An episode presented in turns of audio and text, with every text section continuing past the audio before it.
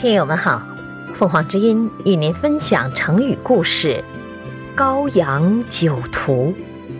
解释：高阳，古代的乡名，在今河南淇县西南。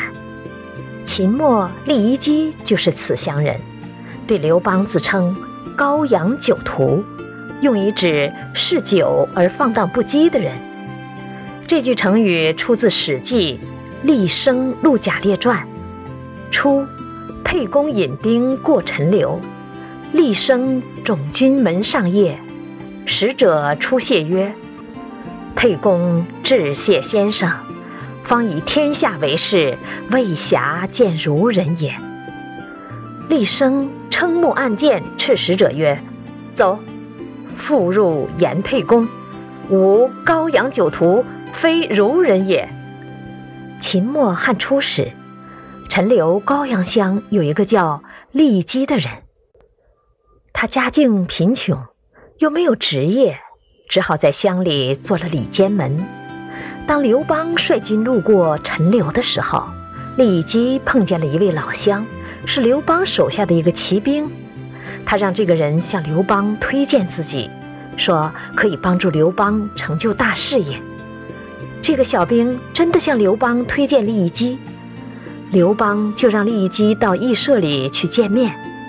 这天，利基来了，门卫进去通报说利基来了。刘邦问：“是个什么样的人？”门卫回答：“看他的举止打扮，像个儒生。”刘邦历来对读书人有一种偏见，曾经往读书人的帽子里尿过尿。这次听说利基是个儒生，便说。我正忙着天下大事，没有时间见读书人。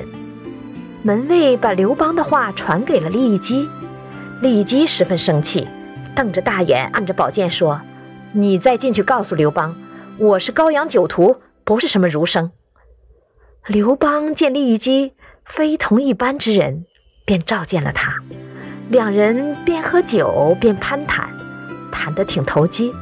后来，利基设计攻克了陈留，为刘邦的军队解决了粮草供应，被刘邦封为广野君。利基又将自己的弟弟利商推荐给刘邦，被刘邦封为将军。楚汉战争中，利基说服齐王田广归汉，韩信乘机袭击了齐国，齐王以为利基出卖了自己。便把他烹死了。根据这个故事，后人将“高阳酒徒”引为成语，指好饮酒而狂放不羁的人。感谢收听，欢迎订阅。